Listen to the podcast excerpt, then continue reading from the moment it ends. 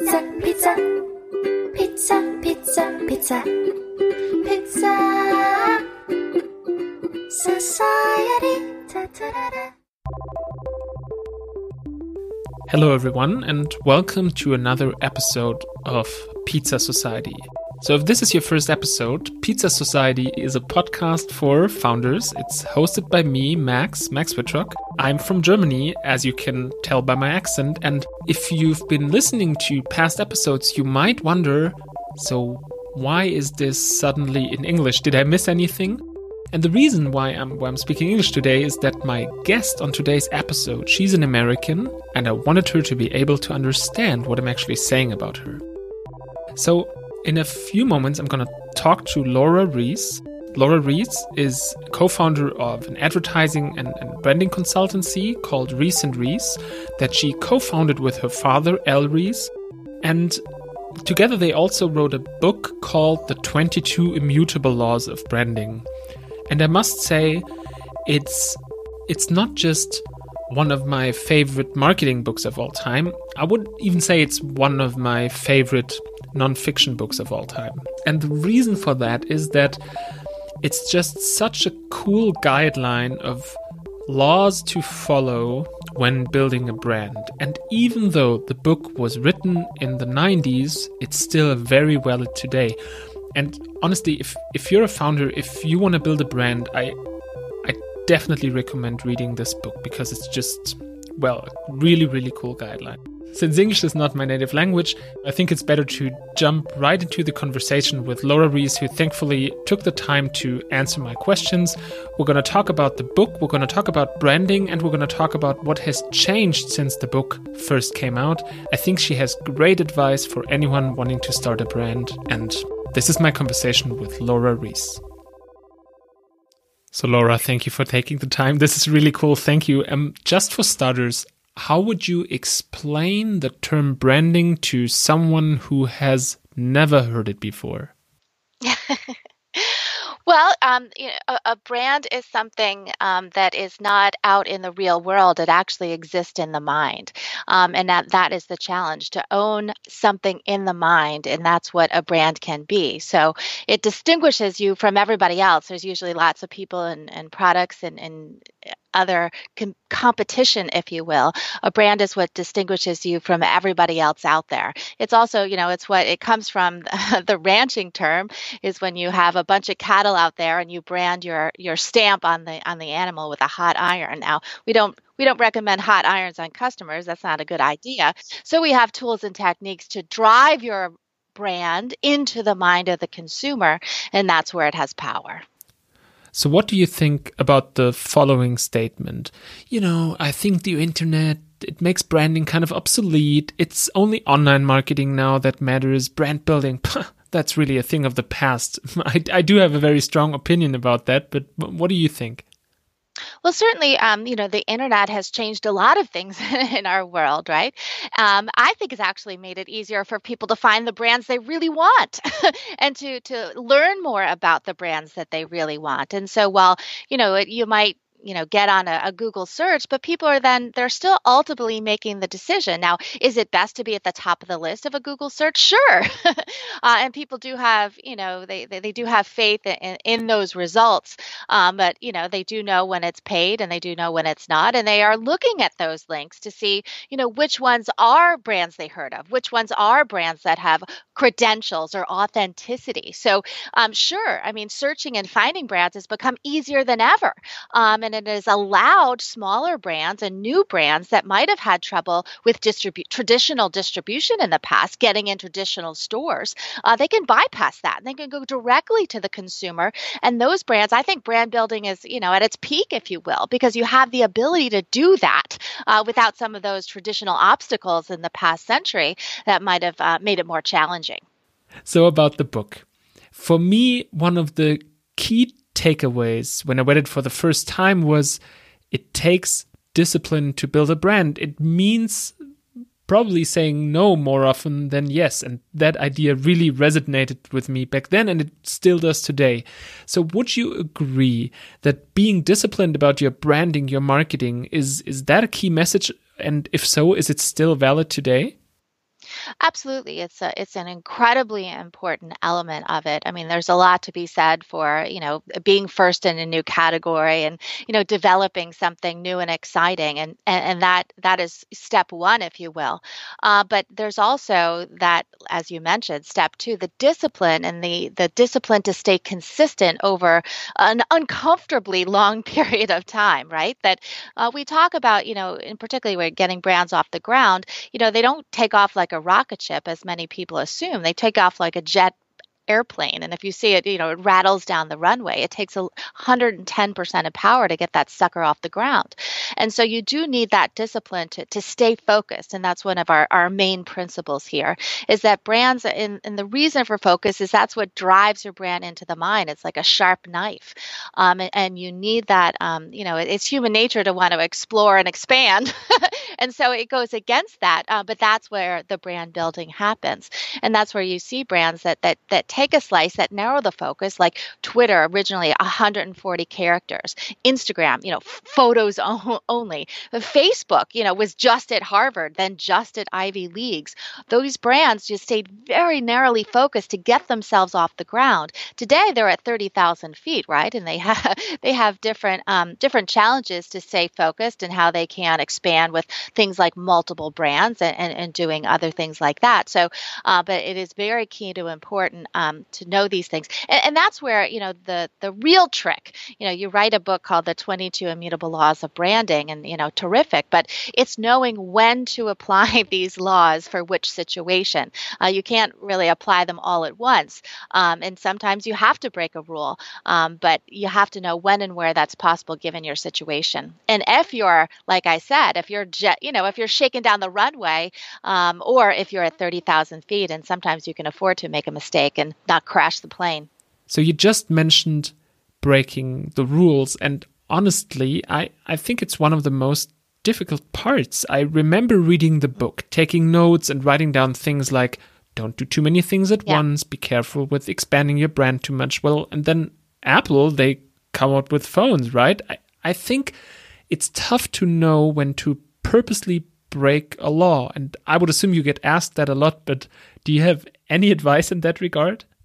Oh, sure. Well, that, that's it's it's funny because the most often asked question is when can I break the rules? I mean, people just want to break the rules, um, and you, you, will find exceptions to, to, to many rules. This is not the law of gravity, right?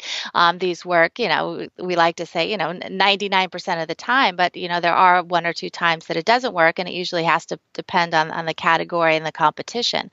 Uh, but you you Apple is a very excellent example, and for for the most part, they have followed the rules um, to the T. Um, you know, they, they did expand. You know, they were obviously uh, c- computers, right? But and they did expand into phones, but they didn't just they didn't launch an ordinary phone like everybody else. I mean, Nokia was, you know, the, the phone maker of the world, right? Um, they launched not a dumb phone or a regular phone, they launched a smartphone. It was the first touchscreen phone. Uh, that was a revolutionary idea that at the time, yeah, you know, not every yeah, everyone was connected to their their CrackBerry, their BlackBerry with the keyboard, and Apple did the opposite. They got away no keyboard.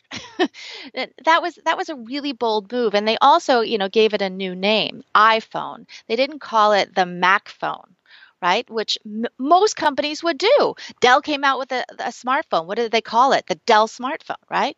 Um, you know, all of these companies came out with smartphones and they used their traditional names on them. I mean, Samsung, I mean, you can buy a Samsung phone, you can buy a Samsung washing machine, you could buy, you know, a, a Samsung's into everything. What's a Sony? I don't know. Sony did the same thing computers, smartphones, you know, cameras, VCRs, DVDs, televisions. They didn't use that, that critical second brand. Now, some of them, you know, you might say they had a sub brand, they called it a Bravia TV, but nobody called it that, right? I mean, it, it was, you know, truly, um, there was no Macintosh on that phone. Um, and for the most part, you know, Apple is a company name, it's not a product or a brand, right? It's the company name. Um, and, you know, they did use it on the watch, which we didn't think was a good idea. Uh, but for the most part, each category has its own name. It's iPod, iPhone, you know, Macintosh, etc. No, that's true. And Apple, I mean, they were already around when your book was first published in the 90s. And well, yeah. I think it's marvelous that the book is still so on point today. And looking back at it, is there anything you would now change that you see differently now? I, I, don't think so. I think that the the the immutable laws hold true. I think some of the examples, you know, we see and we have more examples, and I think uh, the internet has made it um, more important to follow many of these rules. As a matter of fact, as competition has grown, um, you know, from all sides of entrepreneurs being able to to launch brands without, you know, like we were talking initially, uh, to to go around the distribution. I mean, it used to be, you know, you had to get into to Walmart or you had to get into Target or you had to get into Kroger Kroger to launch a brand. And these days, heck, you can go right to the consumer if, if that brand is powerful enough. Um, and, and to be able to, I think, you know, more narrowly focus because you, you don't have to, you know, you can be global. I think the big difference, you know, between when this book came out and today is we are a more global marketplace than ever before. I mean, the ability to, to, to buy brands and know brands from around the world um, is, is, remarkable. Um, and that has, you know, because of the internet, just increased incredibly rapidly. And that's where you get, you know, what we call the mushy middle, the brands that, you know, aren't truly local, they're not truly global, they're not truly focused on anything, um, you know, really have issues. Um, and and what, what you do see, I think, that is tremendously frustrating because, um, you know, the the, the, research and the books we've written and, and, and others, you know, the dangers of line extension, putting one brand name on everything. Like we talked about, what's a Sony? I don't know. I mean, what's a Bud Light?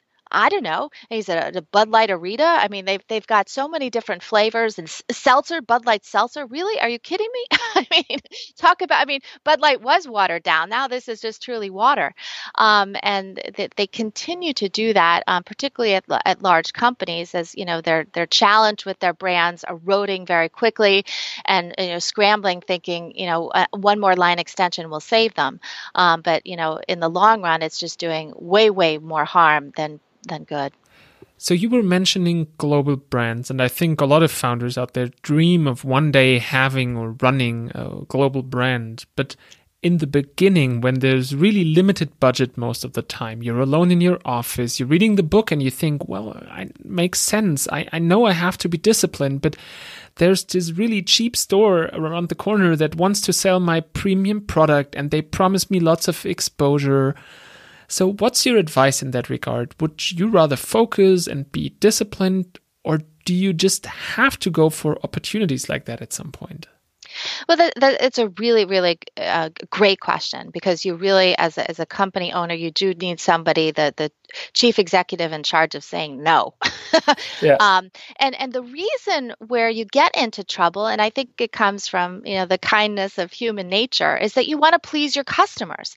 It's you have customers coming and asking, oh please, or you know we the, the consumers really want seltzer and they love your brand, Bud Budweiser. Can't you come out with you know can't you come out with a seltzer? Or you know we really want you to you know expand and offer more services from you, and we really you know from your software company. We really want it from you. Can you add this and do that? And um, if you're an airline, Southwest Airlines, oh, please, we, we have pets. Can we take our pets on your plane?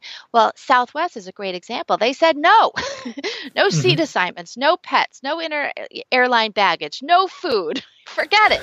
Uh, no, no, no. But because they were able to say no, they were super, uh, you know, focused and disciplined um, and consistent on, you know, picking the routes, having the low prices, um, you know, you know, many things that, that people appreciated them for, and then that they understood it. Um, you know, they didn't go after the, the business routes, um, and and they they stayed focused. So it, it is incredibly challenging. And what you have to think is, instead of being customer focused, trying to if you try to please the customer you, all the time without you know having the brand um, you know mission and motto in mind um, you're likely to quickly become expanded and unfocused. Instead, you have to be competitor oriented. And the, the key, remember, with branding is to be different, to be differentiated. So in the airlines, all the other airlines had, you know, for, you know, that you want first class, sure, we got first class. You want coach, sure, we got coach. You want super cheap seats, sure, we got that. We'll sell you a seat at any price you want, as a matter of fact. I mean, great, you give them all that choice, but the customer says, you're ripping me off, right? Yeah, you want to feel, you know, stupid in first class or be, you know, stuck back in coach, um, miserable. Um, you know, they sure they offered the customer everything they wanted, but um, they, they made them mad and they, they didn't stand for anything. And it allowed, um, you know, Southwest to truly be different. So, you know, always think about what is my competitor? How am i going to maintain in a, in a sense my difference? And, and sometimes that that does then require a second brand. Um, you know that's where we um, you know talk you know specifically about that for you know for procter and gamble it's not that they have one name on everything it's they've got separate names for something. You know you've got you've got you've got pampers and you got depends right? The adult diaper and the kid diaper. You wouldn't want to have one name on both even though it's the same product right uh, you can you see where multiple brands can be very helpful. So we're back at Apple and thinking differently, being different most of the time seems like a good idea in branding. And thanks again, Laura, for a great book. Thank you so much for taking the time for this interview. And my last question would be Is there any new book on the horizon? Anything coming? Well, yeah, we've we've talked a lot about, um, you know, obviously our, our key principle here is positioning, right? Positioning was the original book Al wrote um, back in the what the idea in the 70s and, and the book in 81, uh, positioning the, the battle for your mind. And so we have uh, we have actually it's been launched in China, a big market for us, and and we're uh, now rolling it out around the world. But the um, positioning for the 21st century, reinforcing the rules that you know really are evergreen and continue to remain important, and then some new ones um, as we've seen the the changing global society in particular, uh, and in in one in, in element that we've added uh, that's not really in um, the immutable laws book or positioning is the importance of a visual to help drive the idea in the mind. You see the importance of the lime, for example, on the top of the Corona beer to drive in the authenticity of it being a Mexican beer, or the original contour bottle of a Coca-Cola bottle. Uh, using using a visual, or you know Colonel Sanders for KFC, um, using a visual to drive in and you know not just to be attractive and to be unique or um, you know, out there, but to drive in an idea. And if you can link those two, you own a word in the mind is the idea for building a brand. You drive that word into the mind with the power of a visual hammer. Well, thank you so much, Laura. That was great advice from a true branding legend. Um, all the best for you, and, and thanks again. This was really cool for me. Yeah, thanks so much. It's great to be here.